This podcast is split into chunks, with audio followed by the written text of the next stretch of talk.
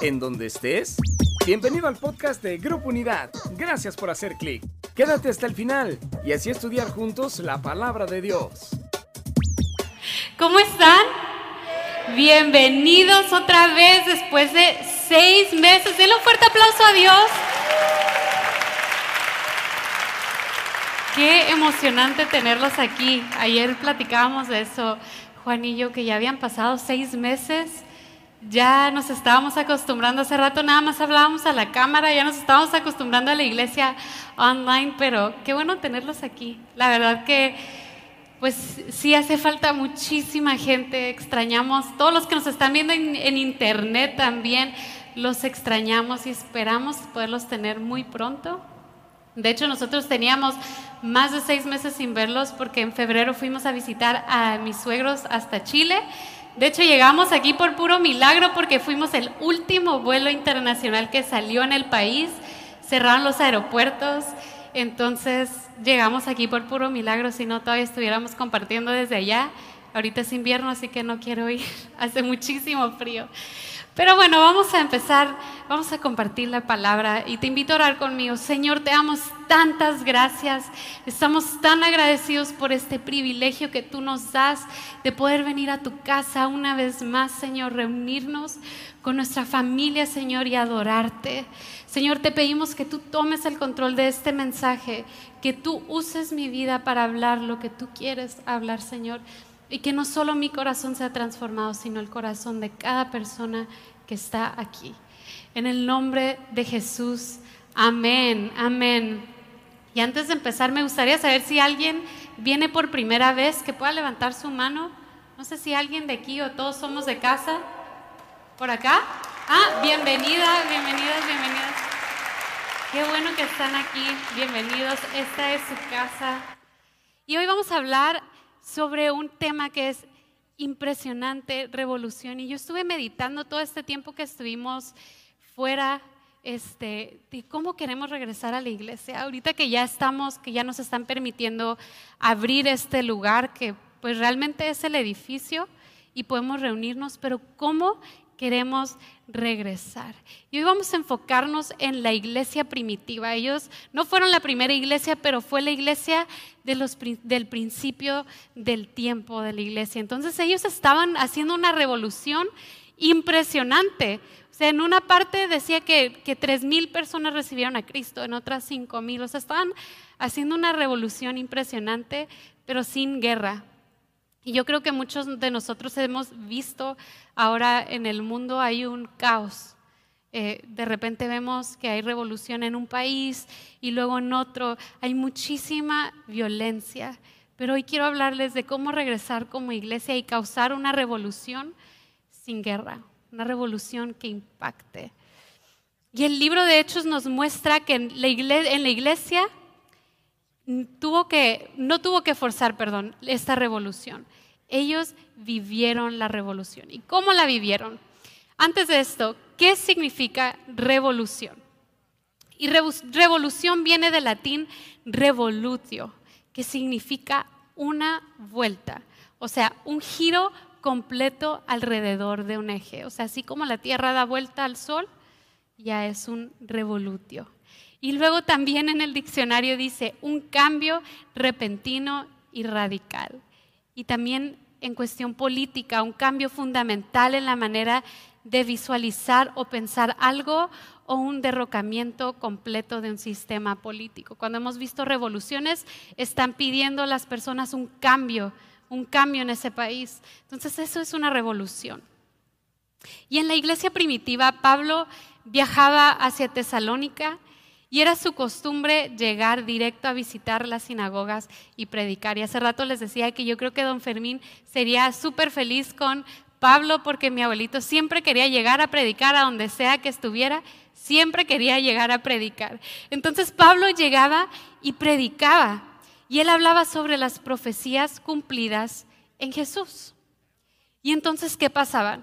Los líderes judíos se enojaban y dice ahí en la palabra que juntaban gente mala y en otra versión dice que juntaban gente ociosa para irse en contra de estas personas que estaban hablando sobre la palabra de Dios. Y esto es un mensaje impresionante, ¿no? Porque si nosotros estamos de ociosos, cualquier persona llega y nos mueve hacia el mal. Entonces necesitamos tener nuestra mente bien enfocada en Jesús. Y miren lo que pasó cuando se juntaron. En Hechos 17, 6 nos dice, estos hombres que han trastornado el mundo entero. ¿Pueden decir trastornado? Y si tú estás en internet, escribe ahí trastornado. Estos hombres que han trastornado el mundo entero también han venido acá. ¿Y qué significa trastornar? Significa poner de cabeza. Estas personas estaban poniendo de cabeza todas las ideas que los religiosos tenían pero antes de ellos vino el primer revolucionario a la historia de este mundo, que fue Jesús. Jesús cuando llegó a este mundo vino a trastornar todas las ideas que todos tenían, porque tenían, eh, seguían cosas para la religión, es que no es así, es así. Entonces Jesús vino a romper todo eso, a trastornarlos, a ponerlos de cabeza. Porque cuántas veces vemos ahí en la historia cuando Jesús estaba hablando y luego le hacían preguntas y luego lo ponían a prueba, pero él no le importó, él venía a predicar el Evangelio, vino a trastornar, poner de cabeza a todos. Jesús fue el primer revolucionario. Y Jesús, ¿cómo trastornó el mundo? Pues él dijo, al que ya nació, les decía que tenían que nacer de nuevo para entrar en el reino de Dios. También al adulto que tenía que ser como un niño. Tienes que ser como un niño. También al que ofende, debes perdonarlo. Y a tu enemigo, ámalo. Todas estas cosas nos las dijo Jesús en la Biblia y, era como que, ¿cómo voy a perdonar a alguien que me ofendió? ¿Cómo voy a perdonar a mi enemigo? Entonces, fue algo que Jesús nos enseñó, pero lo más importante aquí es que lo que buscaba Jesús no era un cambio de acción, o sea, no te decía literalmente tienes que ser como un niño o ponte un pañal, agarra un biberón, métete a una cuna o ve al kinder otra vez. O sea, no te estaba diciendo eso. Literal, te decía que necesitabas un cambio desde el interior. Y yo tengo dos hijas, una de cinco y una de siete, y les contaba hace rato que, que Elena, que tiene cinco años, todavía la puedo engañar un poquito cuando no se quiere dormir y quiere, no sé, un jugo. Y le digo, cuando te duermas, te lo doy. Entonces ella dice, ok, me voy a dormir. Y ella piensa que se lo voy a dar. Y aquí, mal ejemplo, ¿no? Porque Jesús nunca nos engaña, solo nosotros para que nuestros hijos se duerman. Pero, o sea, los niños son personas súper inocentes. Nos creen a los papás. Cuando tú le dices algo a tu hijo, ellos te creen. No te preguntan. Bueno, ahora a veces los más grandecitos, mi hija de siete años, todo me pregunta, pero te creen. Y así Jesús nos está diciendo, créeme, no dudes de mí, créeme con todo tu corazón. Lo que Jesús estaba buscando era un cambio de corazón. Eso es lo que Jesús está buscando de nosotros hoy en día. Mateo 5, 13 al 14, ahí nos dice, ustedes son la sal de la tierra y ustedes son la luz del mundo. O sea, nosotros necesitamos venir a ponerle el sazón y alumbrar a este mundo con el amor de Cristo. Eso nos está pidiendo Dios. Nosotros tenemos que venir a revolucionar el mundo a través del amor de Jesús, mostrando el amor de Jesús. Luego nos da la encomienda de ser embajadores del reino de Cristo, perdón. Y segunda de Corintios 5:20 ahí nos dice, somos embajadores de Cristo. ¿Y qué es un embajador? Un embajador es un agente acreditado para representar oficialmente el estado a cual pertenece. No sé si tú alguna vez has viajado a otro país o aquí mismo, tú has visto, está la embajada de España, están diferentes embajadas que si tú eres de ese país y tienes algún problema puedes ir con el embajador y él representa a tu país en donde sea que estén. Así nosotros somos embajadores del reino de los cielos aquí en la tierra. Nosotros representamos a Dios aquí en la tierra. Pero en esta mañana yo te quiero preguntar, ¿hemos sido buenos embajadores de Cristo en estos días? ¿Hemos sido buenos embajadores? ¿Hemos representado realmente el reino aquí en la tierra? Juan 14, 12 dice, les digo la verdad, todo el que crea en mí hará las mismas obras que yo he hecho y aún mayores porque va a estar con el Padre. O sea, nosotros podemos hacer lo mismo que Jesús hizo aquí en la tierra. Él vino a predicar, Él hizo milagros. Entonces, al nosotros recibir a Cristo, también podemos hacer esas cosas aquí en la tierra, porque Dios está con nosotros. Y les voy a dar tres claves para la revolución vista al libro de los, de los Hechos. Perdón. Y antes de eso vamos a regresar un poquito a cómo empezó la revolución. Y vamos a Hechos 1.8, si tienes tu Biblia, si no apúntalo y al ratito lo puedes leer. Pero Hechos 1.8 nos dice, pero recibirán poder cuando el Espíritu Santo descienda sobre ustedes y serán mis testigos y le hablarán a la gente acerca de mí en todas partes, en Jerusalén, por toda Judea, en Samaria y hasta los lugares más lejanos de la tierra. Entonces eso fue lo que Dios les encomendó en Hechos 1.8. Pero ¿qué pasó? Ellos se quedaron bien a gusto, se quedaron solamente en Judea, en Jerusalén, perdón, se quedaron en Jerusalén a gusto, no se movieron, no fueron a predicar a todos esos lugares donde Dios les había pedido que fueran a predicar. Y entonces pasa algo muy interesante. Ahora Dios permitió que vivieran Hechos 8.1 porque no vivieron Hechos 1.8, entonces empezaron a vivir Hechos 8.1, que empezó la persecución de la iglesia. Y la palabra dice que se fueron todos, se dispersaron para todas partes, pero mientras viajaban, predicaban el Evangelio.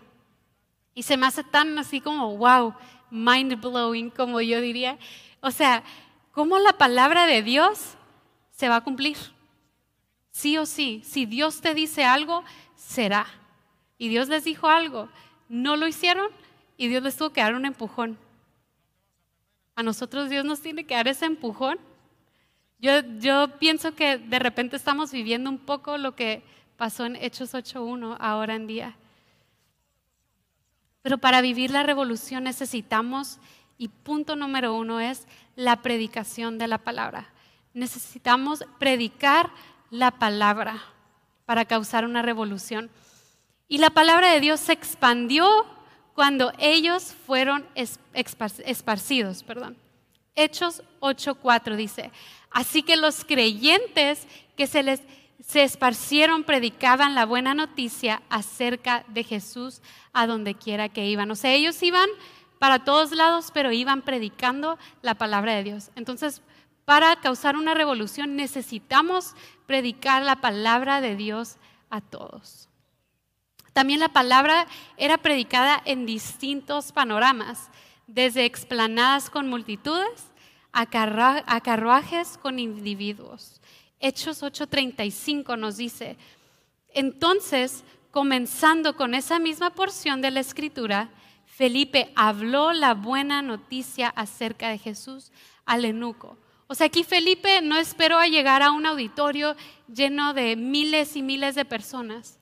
No perdió la oportunidad de hablarle a una sola persona. Él empezó a darle la buena noticia a una persona. Y nosotros a veces estamos esperando, es que si no es en un grupo de 100, no voy.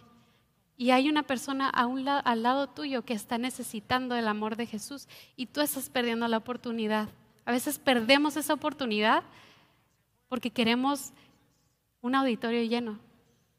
Pero Dios nos está diciendo, predica la palabra a quien sea, una persona, miles, cien, o sea, quien sea, predica la palabra, no pierdas la oportunidad.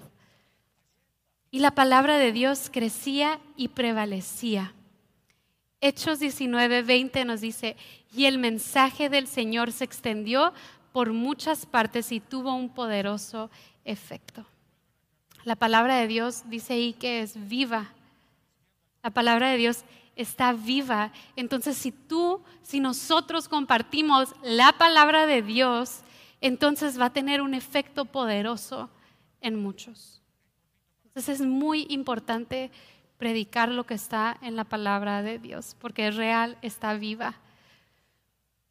Y estos hombres compartían con valentía la palabra de Dios, la verdad, porque los estaban persiguiendo por todas partes, los querían matar y aún así arriesgaron sus vidas por el Evangelio, porque más personas conozcan de Jesús.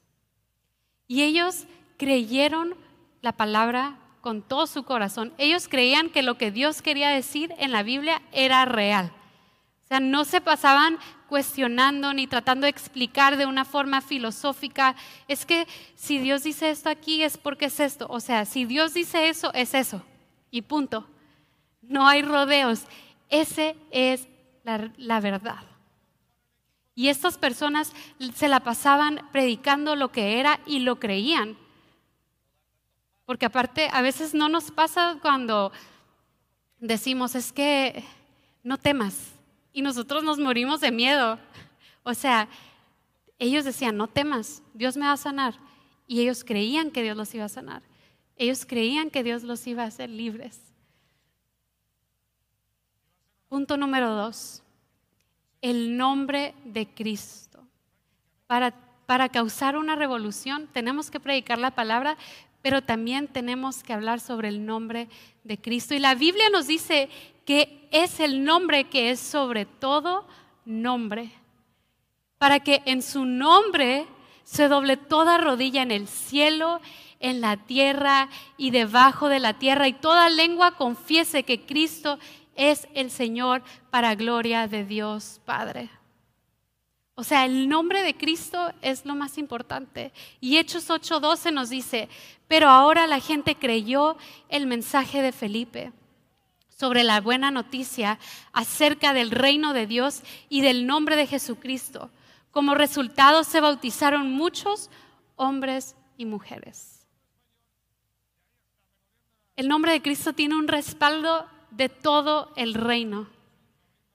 Jesucristo es la plenitud de la deidad de Dios. Y cuando tú estás declarando el nombre de Cristo, cuando tú dices en el nombre de Jesucristo, tú estás declarando el reino entero en tu casa o en tu trabajo, donde quiera que estés. Cuando, cuando tú dices en el nombre de Jesucristo, establezco tu reino en mi casa, estás declarando el reino entero.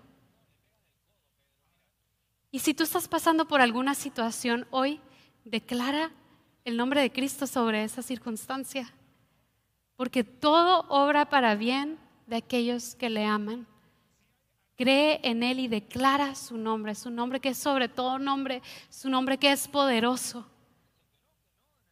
Los demonios tiemblan ante el nombre de Cristo. Y Cristo en nosotros es la esperanza de gloria. Y el número tres, el poder del Espíritu Santo. O sea, la, predicar la palabra, el nombre de Cristo y el poder del Espíritu Santo. Hechos 8:17 nos dice, entonces Pedro y Juan impusieron sus manos sobre, sobre ellos, esos creyentes, perdón, y recibieron el Espíritu Santo. O sea, cuando tú recibes el Espíritu Santo, te conviertes en un facilitador del reino aquí en la tierra. Eso pasó en la iglesia primitiva. Por eso estaban haciendo una, una revolución. Porque ellos creyeron la palabra, sin dudarla, le creyeron a Dios, usaron el nombre de Cristo y entonces fueron llenos del Espíritu Santo. La iglesia primitiva provocó una revolución porque el mundo de ellos giraba alrededor de Cristo. Todo lo que ellos hacían era alrededor de Cristo. Y esta mañana yo te quiero preguntar, ¿alrededor de qué gira tu mundo? Y a veces nuestro mundo está girando alrededor de las finanzas, alrededor de nuestros hijos, de el trabajo. Solamente ese es nuestro enfoque. Pero tú puedes tener todo el dinero del mundo, puedes tener la, mejor posición de trabajo de todos, eres el jefe de jefes, pero en algún momento se puede, eso se puede derrumbar, eso es material, eso es algo de esta tierra. Pero yo te quiero decir, el nombre de Cristo jamás se derrumbará, permanecerá siempre. Lo que nosotros tenemos que hacer, familia, es girar, que nuestro mundo empiece a girar alrededor de Cristo. Este mundo está necesitando a Cristo más que nunca, pero nosotros tenemos, tiene que empezar por nosotros. ¿Y dónde, dónde empezamos? La pregunta, ¿dónde empezamos? Romanos 12, del 1 al 2 nos dice, así que hermanos, les ruego por las misericordias de Dios que presenten sus cuerpos como sacrificio vivo, santo y agradable a Dios, que es el culto racional de ustedes. No se conformen, digan, no me conformo. Ahí también escríbanlo en internet. Más bien, transfórmense por la renovación de su entendimiento, de modo que comprueben cuál sea la voluntad de Dios, buena, agradable y perfecta. La voluntad de Dios es perfecta, pero no hay peor enemigo para una revolución que un yo viejo, un yo antiguo y un yo religioso. A veces traemos cargando cosas del pasado y no las queremos soltar. Pero para yo poder causar una revolución, necesito someter mi vida a Dios y dejar que Él me empiece a transformar. Necesitamos soltar esas cosas que traemos arrastrando, esas este, mañas, si se puede decir así, que venimos arrastrando de antes. Y también a veces estamos tan eh, metidos en un cuadro religioso que no estamos dejando que este mundo sea revolucionado. Porque si Jesús vino a mostrar amor, y a veces cómo nos cuesta mostrar amor. Queremos, es que las cosas son así y así. Entonces no mostramos el amor de Cristo a las personas. Él quiere usar nuestra vida. Él quiere usar nuestra iglesia. Él quiere usar a cada persona que cree en Él. Pero ¿estamos dispuestos a entregarle todo? No nada más lo que nosotros queremos, porque a veces Dios te entrego mi familia, pero no te entrego mis finanzas. O Dios te entrego mi trabajo, pero no cómo manejo mi familia. O sea, o Dios te entrego eh, mi enojo, pero no te entrego mi avaricia, algo así, ¿no? O sea, no le queremos entregar todo a Dios, pero necesitamos empezar a entregarle todo. Y todo es todo. Digan, todo, todo. Las personas que causaron una revolución en la iglesia primitiva empezaron a cambiar y entonces empezó la revolución. Porque cuando, antes de que en, en Hechos 8.1, Pablo era Saulo y él perseguía a la iglesia la verdad, él estaba ahí, o sea, él, él era de los que los malos, pero después tuvo un encuentro con Jesús. Se transformó completamente. La verdad, fue un transformer. O sea, cambió completamente y entonces empezó la revolución. Nosotros tenemos que empezar por tener un encuentro con Dios para poder ser parte de la revolución de este mundo necesitamos encontrarnos con Él. Joel 2, del 12 al 13 nos dice, por eso dice el Señor, vuélvanse a mí ahora, mientras haya tiempo, entréguenme su corazón, acérquense con ayuno, llanto y luto. No se desgarren la ropa en su dolor, sino desgarren sus corazones. Regresen al Señor su Dios, porque Él es misericordioso y compasivo. Lo que Él está buscando es un cambio total del corazón. Él está buscando que transformemos nuestro corazón. Y para una revolución necesitamos tener una revolución comprometida con Cristo. Entrégale, entrégale todo lo que tú eres. Entrega todo hoy, ríndeselo al Señor. Dile, aquí estoy. Pero de verdad, entrégaselo. Y una revolución firme. No se conformen a este mundo. Y como decía, a veces vivimos como en una pared religiosa por no tratar de conformarnos con este mundo. Pero la realidad es que no tenemos que ser, ser tolerantes a este mundo. Pero lo que sí tenemos que hacer es amar a cada persona. Hay muchísima gente perdida, hay muchísima gente confundida, pero una persona religiosa no los hará cambiar. Pero una persona que muestre el amor de Jesús puede hacer muchísimo. También una revolución transformadora. Transfórmense para que su mente vaya cambiando. Cuando, ustedes aceptan a Dios y le rinden todo, entonces Él va cambiando su mente. Él va renovando sus pensamientos y los va alineando junto con los de Él. Y una revolución que agrada a Dios. La voluntad de Dios es perfecta y es agradable. Todo lo que Dios quiere para nosotros es bueno. Y a veces no lo vemos porque nosotros ya tenemos nuestro plan de vida y es que así tienen que hacer. Y si no es así, no. Pero Dios te dice, mi voluntad es perfecta y agradable. Confía en Él. Para ser parte de la revolución tenemos que agradar a Dios en todo lo que hacemos. Pero queremos seguir viviendo como queremos nosotros o queremos realmente vivir transformados por Dios. ¿Cómo queremos regresar? Yo todo este tiempo que ha pasado me he puesto a pensar y, y yo digo, Dios, no quiero regresar como salí en marzo.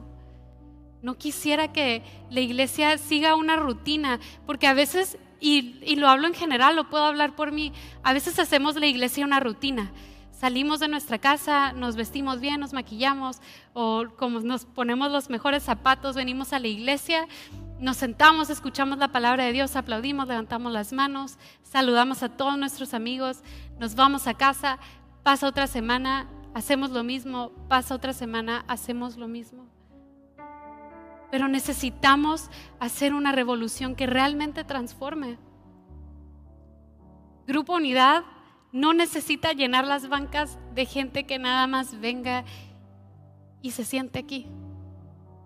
La iglesia y todas las iglesias en general necesitan gente que llenen las bancas, pero gente que quieran revolucionar al mundo. Eso es lo que la iglesia necesita. Pero ¿cómo queremos regresar? Porque la revolución ocurre cuando la revolución está dentro de ti. Y a veces estamos diciendo, es que Tijuana hay tanta violencia. Ya no puedes salir porque te pueden asaltar, eh, pasar muchísimas cosas, pero ¿qué estamos haciendo para alcanzar a Tijuana para Cristo? No podemos seguir diciendo cosas si no estamos causando una revolución que transforme a nuestra ciudad. Las revoluciones pueden pasar, pasaron ahí, pero la revolución empieza cuando está la revolución dentro de ti. Necesitas primero tener un encuentro con Cristo. Necesitas encontrarte con Él, rendirle todo. Y a veces sí les confieso que hace poco bueno, no hace poco, hace un par de meses estaba pensando y yo decía, Dios, será, a lo mejor ya, ya yo ya no hice nada en la iglesia, ya, hasta aquí llegué. Pero Dios realmente confrontó mi vida. Y luego con este mensaje más, ¿quieres ser usado por Dios?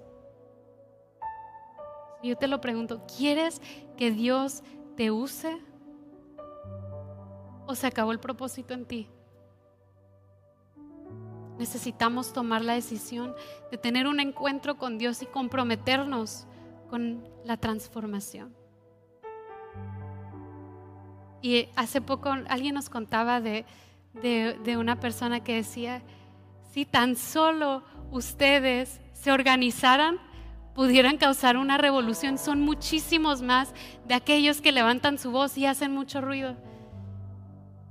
Pero a veces vivimos tan encerrados en este edificio, en un edificio, que es un edificio. O sea, realmente esto no es eterno, pero la salvación sí es eterna.